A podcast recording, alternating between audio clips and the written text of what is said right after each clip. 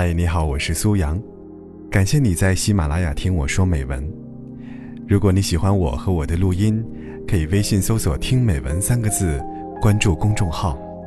感谢支持苏阳的杂货铺，一起来听今天晚上的美文吧。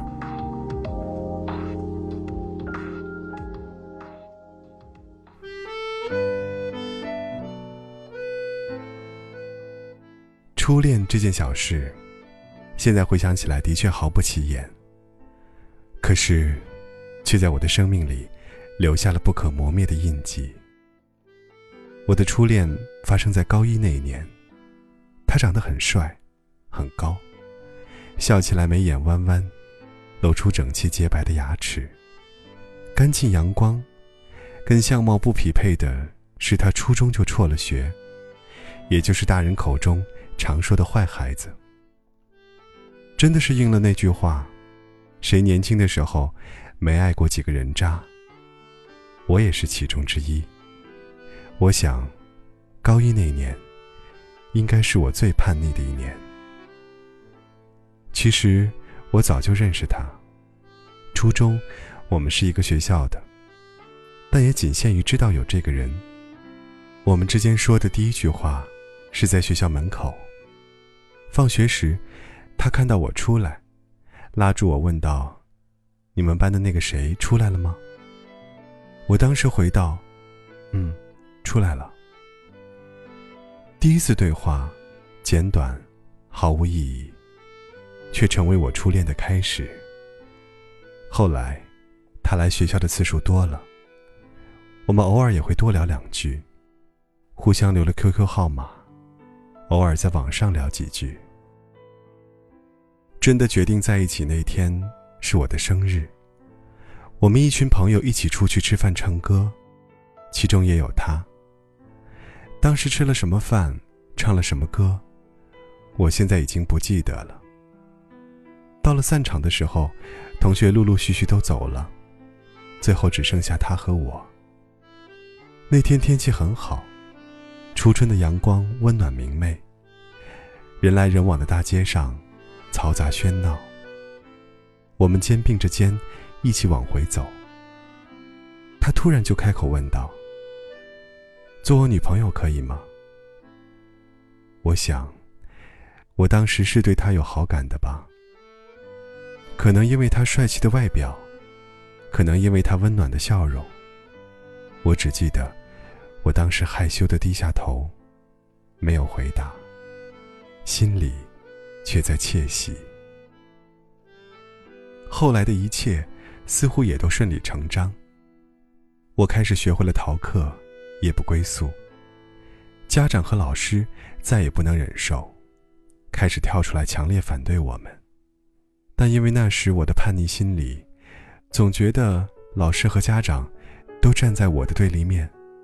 所以他们越干预，我就越折腾，死死的抓着他不放手。我那时可能觉得，他是唯一能和我站在同一战线的人，但我忘了，他是可以做出选择的。那也仅仅是我认为的他罢了。分手是因为，我好几天联系不上他，同时又发现他的空间里出现了另一个女生的照片。那天放学，我就跑去他家楼下。没等到他，却等来了我的父母。然后他也下楼了，却不是和我站在一起。他说：“不要再来找我了，我不想每天都被你爸妈骚扰。和你在一起太累，你放手吧。”我一开始只是想玩玩，没想到现在这么麻烦。他后来还说了什么？我好像已经听不清了。感觉好像全世界都背叛了我。但我更讨厌自己。在他说出那些话时，我居然还那么喜欢他。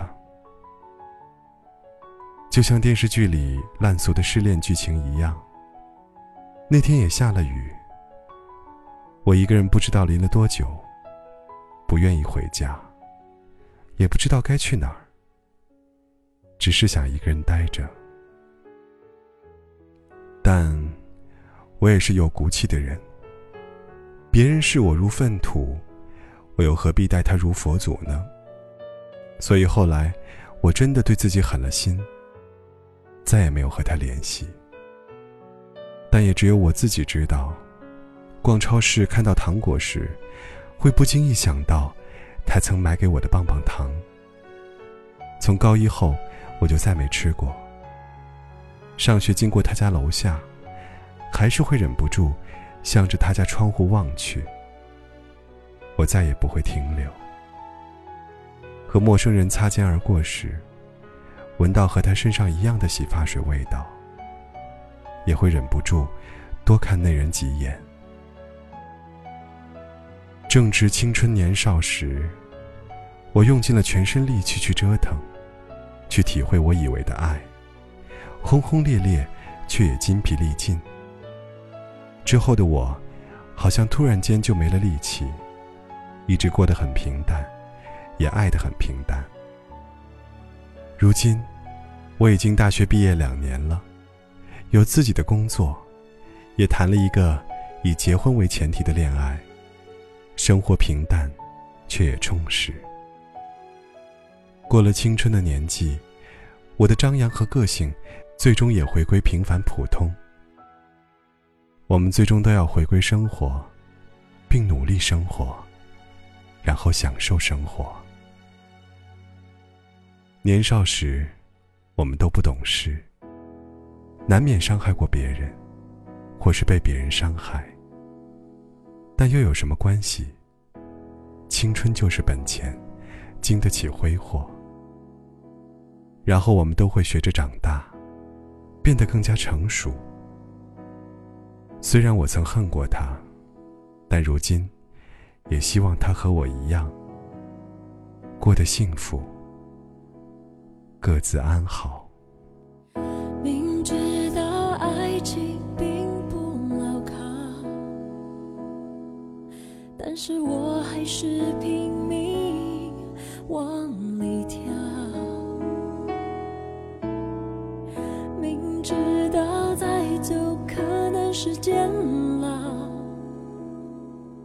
但是我还是相信只是煎熬。朋友都劝我不要不要，不要拿自己的幸福开玩笑。但是做人已经那么累，假惺惺的想要他，在爱里连真心都不能给，这才真正的可笑。爱得太真太容易让自己牺牲，太容易让自己沉沦，太容易不顾一切，满是伤痕。